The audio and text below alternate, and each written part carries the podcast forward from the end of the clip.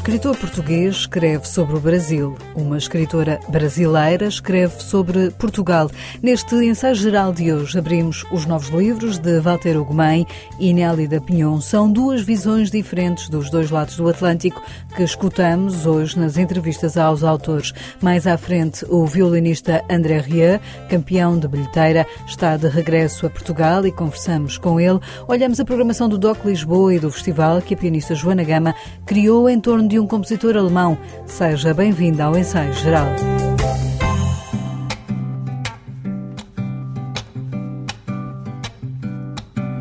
Recebeu há dias o Grande Prémio de Romance e Novela da Associação Portuguesa de Escritores. Está a completar 50 anos de vida e acaba de lançar um novo livro. As Doenças do Brasil é o novo romance de Walter Ugumem. É uma obra que o autor levou algum tempo a escrever, a encontrar aquela que era a voz com que queria contar a história, mas ao mesmo tempo foi um livro há muito desejado. Foi um livro particularmente difícil. Levantou-me algumas questões éticas, alguns pudores iniciais por me querer dirigir ao Brasil.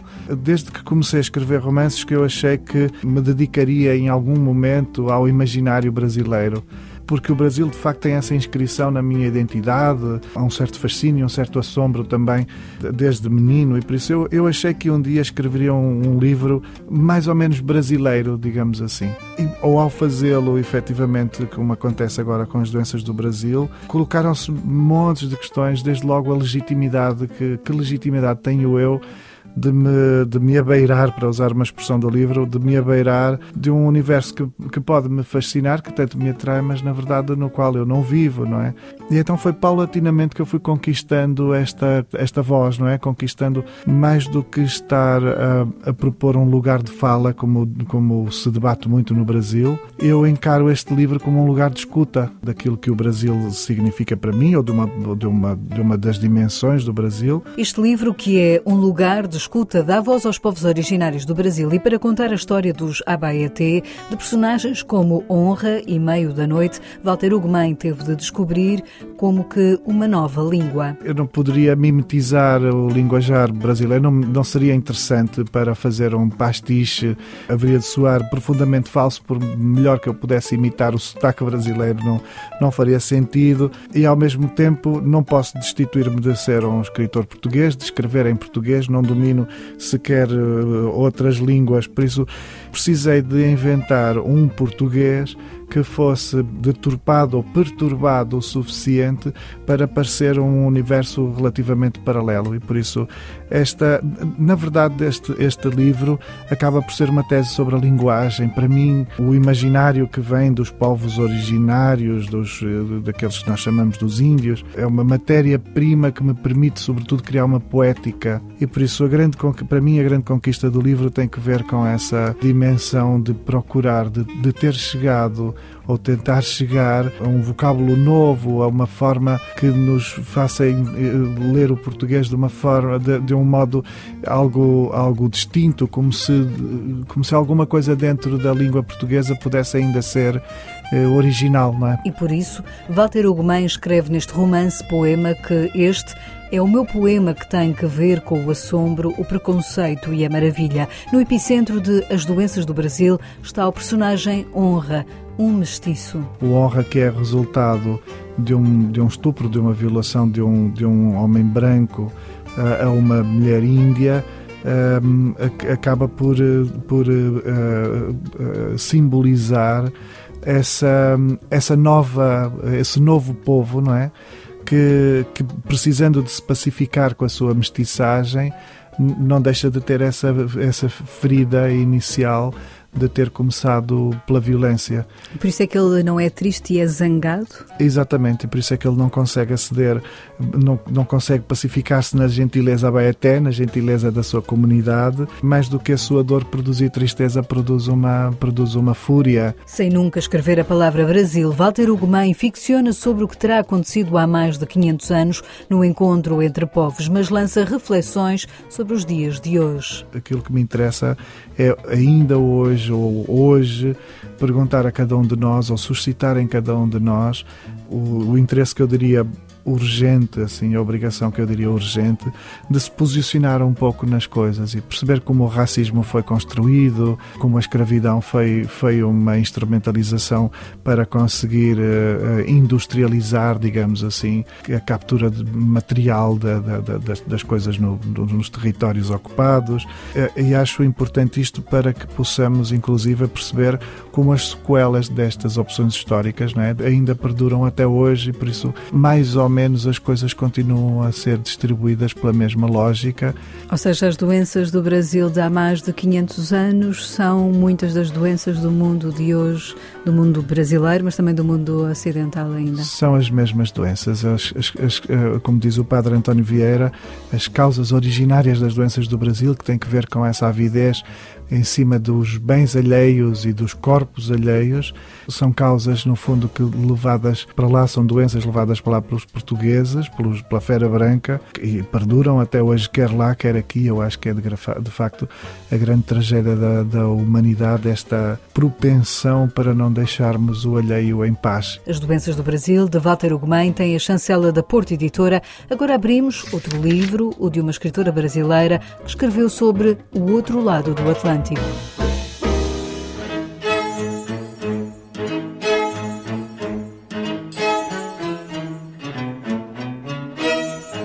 Chegarei a Sagres. É o título do novo livro da escritora brasileira Nelly da Pinhon. É também uma frase repetida como uma espécie de desígnio por Mateus, a personagem principal. Nascido numa aldeia do norte, Mateus atravessa Portugal rumo ao sul em busca da história de uma nação, mas também da sua história, explica a autora Nelly da Pinhon. Todos nós cumprimos uma meta nós todos peregrinamos pelo mundo né? no, no exercício da sua existência. Ele, então, é um jovem pobre, miserável, é, do norte de Portugal, mãe prostituta, pai ignorado e o, o avô o acolhe. O avô vai ser aquele que lhe dá substância para ele poder seguir vivendo. De repente, um professorzinho das aldeias faz ver a ele que para uma aldeia, qual seja, quando ela ascende para virar uma nação, que é Portugal, passa pelo trânsito da grandeza. Mas ele não acredita porque ele é um pobre camponês. De repente, esse professorzinho fala-lhe de que Portugal, a partir do século XV e XVI, sobretudo, né, com Infante, com as glórias acumuladas, conhece a grandeza. Portugal não era uma aldeia, Portugal era uma nação. Portugal deu ao mundo uma nova noção de imaginação, que era os mares que estavam diante deles, as terras, os loucos, os insanos portugueses, né?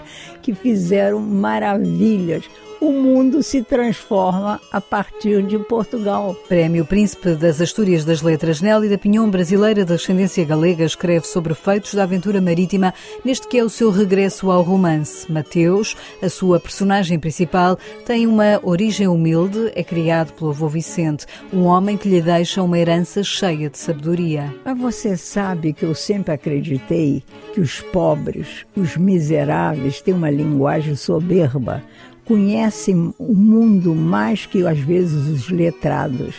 E esse Vicente tinha noção da ancestralidade, de onde eles vieram. O pobre tem uma noção da antiguidade como quase ninguém tem, porque eles viram passar pelas suas portas todas as idiosincrasias humanas, todas as violências, mas nunca deixaram de viver, nunca deixaram de sobreviver. O pobre não é o analfabeto que o erudito pensa que ele é. Eu, no Brasil, me lembro, quando discutiram a questão do voto do analfabeto, eu fui uma grande defensora, porque eu sempre percebi que aquela gente que estava atrás de mim podia estar na minha frente por me dar dados que, que me faltavam. Portanto, eu sou uma amante dos camponeses. Nelly da Pinhão escreve que a fortuna é feita de memórias e essas memórias do passado brasileiro começaram deste lado do Atlântico com todas as virtudes e defeitos revelados neste livro. Nós podemos falar, sabe que nesse livro, eu, eu, me ocorreu essa frase, as águas barrentes da nossa origem. É isso aí. Ou seja, quem nós somos está aí. Me fascina a odisseia humana. Então Mateus chega primeiro a Lisboa, conhece a miséria, a discriminação terrível contra ele, contra os, os miseráveis, a, a, Lisboa pobre, mas uma, uma, uma Lisboa fascinante, linda. O Tejo, o que é o Tejo? O Tejo é a marca da grandeza portuguesa e brasileira. Nós começamos ali na à beira do, do Tejo, né? Ou seja, o que, o que eu acho que destaca-se nesse livro, o sentido da aventura humana, da descoberta. Ou seja, eles levam sangue português para o Brasil. Um dia chegarei a Sagres é um livro que Nelly da Pinhon diz que a salvou deste último ano e meio de pandemia, uma obra que há muito sonhava escrever. Desde 2005 eu quis fazer esse romance, mas as circunstâncias da minha vida impediram. E foi uma maravilha, fiquei aqui concentrada um ano no, num apartamento alugado ali no Benfica. A minha alma entregou-se totalmente a esse projeto eu estava enxergando muito mal e, portanto, tive todos os embargos possíveis, mas nada me distraiu desse projeto. Foi uma coisa de uma intensidade profunda. Eu, eu acho que eu nunca pude eh, mergulhar tanto no meu ser secreto como ao fazer esse livro marcou minha alma para sempre. Terminei tudo manuscrito e a professora Carla, que me acompanhava, conseguia entender minha letra porque eu tive que escrever à mão pela primeira vez na vida. Com os olhos a traírem na altura, admite que pensou que este seria o seu último romance. Contudo, Nélida Pinhon já trabalha numa nova obra, numa altura em que está a completar 60 anos de escrita. Estarei completando 60 anos de ofício literário de devoção impressionante à literatura. A literatura abriu as portas do paraíso e do inferno ao mesmo tempo para mim, mas me ensinou a ser mestra de mim mesma porque eu aceitei a maestria do mundo. 60 anos em que eu posso dizer que incluo a família, os meus amores, a minha devoção na, pela vida. Não me furtei de viver não me furtei de aprender, não me furtei de amar profundamente a língua portuguesa, que é a grande razão da minha vida. E o português é uma língua que Nelly da Pinhon enaltece. É uma língua maravilhosa, portentosa. Portanto, nós deveríamos, brasileiros, portugueses, aqueles que vivem à sombra dessa língua maravilhosa, deveríamos acreditar que somos herdeiro de um patrimônio extraordinário. Não é qualquer país que teve um Camões, que teve os brasileiros, que teve os africanos, grandes escritores de todos esses tempos. Eu, eu vivo dizendo, meu Deus, como eu agradeço as maravilhas, o esplendor, o, o espelho de água da língua portuguesa. É uma língua que eu sempre digo que é uma língua mestiça, né? Que atravessa as águas do Atlântico, o Índico, em todos os lugares. A língua realmente nossa é soberba. A multipremiada autora brasileira Nelly da Pinhon, ela que foi a primeira mulher a presidir a Academia Brasileira de Letras. Mais à frente, Guilherme de Oliveira Martins traz-nos a sua leitura deste livro Um Dia Chegarei a Sagres, editado pela Temas e Debates.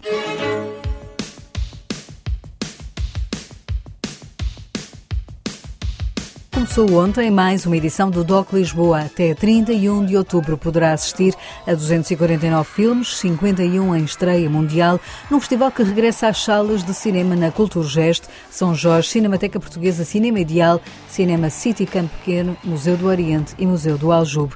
É a festa do cinema depois de um ano com distanciamento, diz o diretor Miguel Ribeiro. A preparação desta, desta edição, à medida que fomos percebendo o formato que era realmente realmente possível ter, tem sido uma grande alegria, precisamente por esse, esse lado de se notar já muito evidentemente que vai voltar o caráter festivo do festival. Vai ser uma celebração do cinema uh, nas salas, mas também nas, nos espaços paralelos do festival, inclusivamente a programação noturna do Doc Lisboa regressa, portanto vai ser possível haver debates, conversas com, com a energia que, que queremos que tenha, porque é isso que acreditamos que é o festival, é esse encontro entre público, cineastas, equipas dos filmes e trocas de ideias e pontos de vista. Numa edição onde estão representados 62 países, há temáticas que atravessam o festival, como a resistência ou a memória, aponta o diretor. Destacaria uh, o filme de Steve McQueen, Uprising, são, é uma minissérie, na verdade, que, que aqui será exibido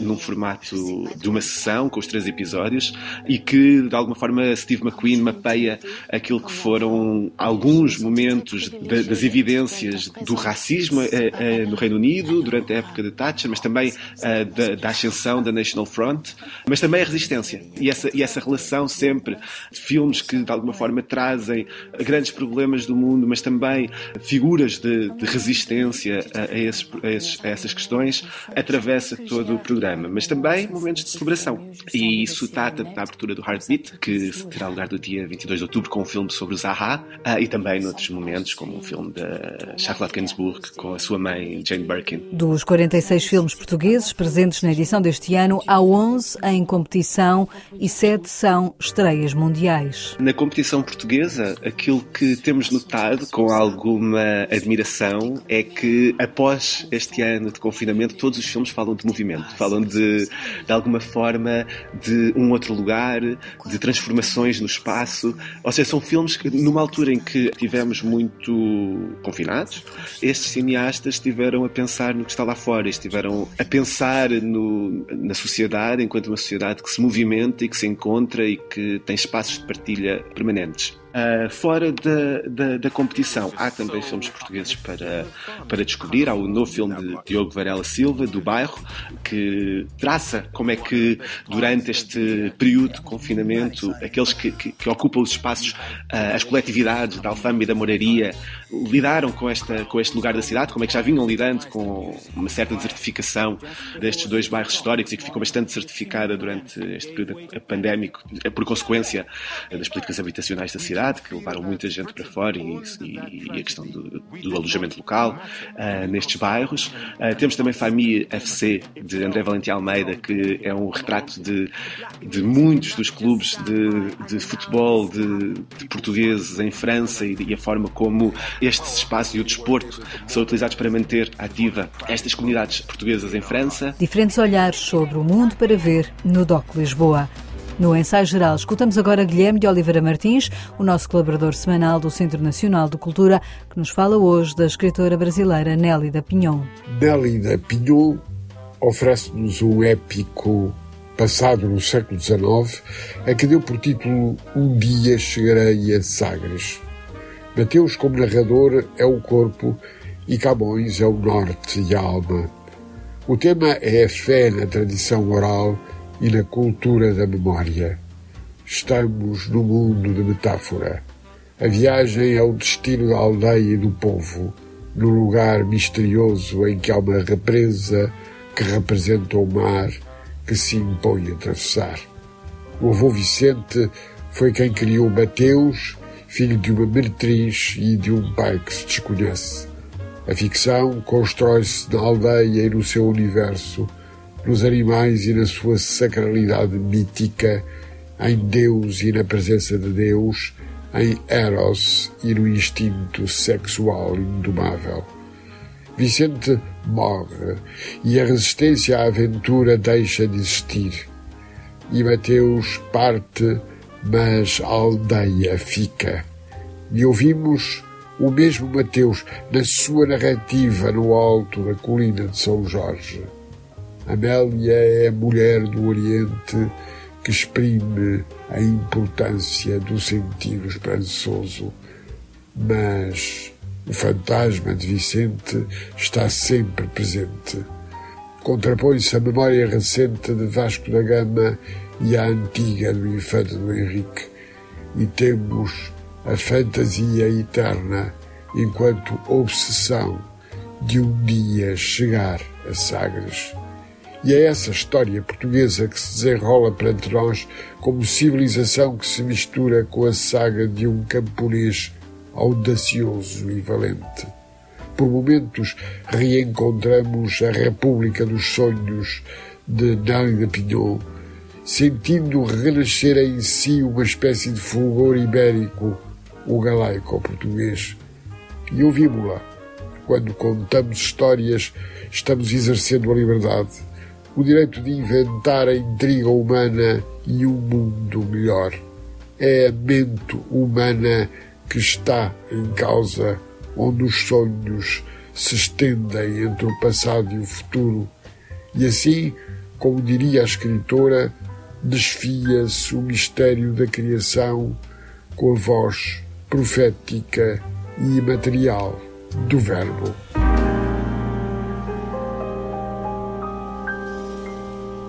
O e-mail de um amigo suscitou a curiosidade. A pianista Joana Gama foi descobrir quem era Hans Otta, o compositor alemão que o seu amigo lhe recomendava.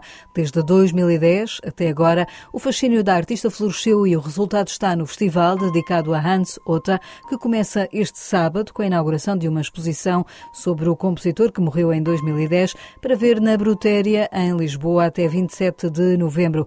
O festival vai decorrer até abril do próximo ano em quatro cidades com concertos, teatro musical, exposições e conferências, explica a pianista Joana Gama. O festival foi desenhado para ir a quatro cidades, Lisboa, Évora, Guimarães e Viseu, e consiste em concertos, exposições eh, e conferências nestas cidades.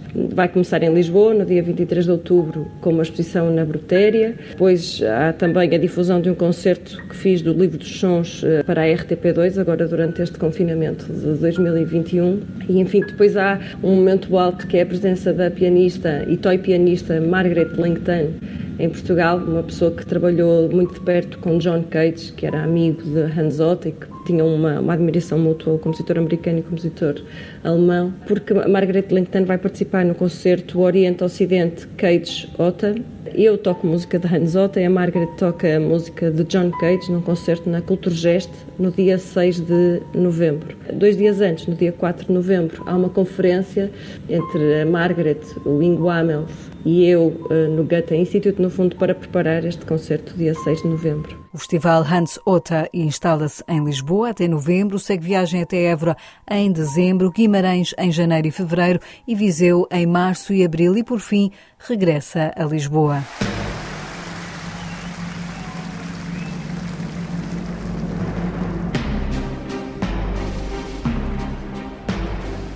E quem está de regresso a Lisboa em dezembro é o violinista André Ria, virá acompanhado pela sua orquestra Johann Strauss. De 2 a 4 de dezembro no Altice Arena promete voltar a surpreender o público português depois de ter tocado em 2019 para 160 mil pessoas em Lisboa, escutando 13 concertos. O violinista holandês reconhece que o seu sucesso junto do público tem um segredo simples.